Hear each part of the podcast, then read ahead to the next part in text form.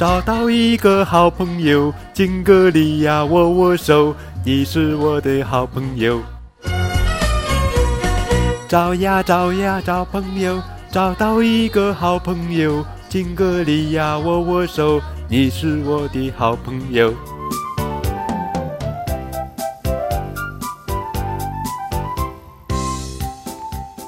今天高个子叔叔要讲的绘本故事名字叫做《孤独的小蛇》，作者是亚明，格里德尔文图，德尔菲翻译。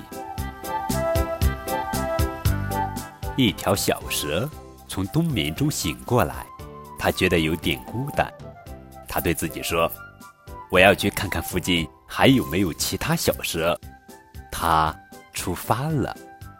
咦？那儿有一条，嗯，那只是大皮鞋的一根鞋带。这肯定是一条小蛇了吧？那只是一条旧皮带。啊，在那儿呢。哟，可这只是一根水管呀！这真是一条漂亮的小蛇，结果却是小猫的尾巴。小猫睡着了。这条会是吗？但它只是一根电线。啊，我终于找到了吗？没有，它是一只蜥蜴。好吧，我放弃了。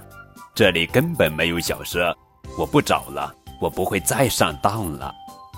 我只有继续孤单下去了。你好，你一个人要去哪儿呀？这时。一条小蛇走了过来。这时候的花园里有一个男人，他穿着松松垮垮的裤子，脚上只穿着一只鞋。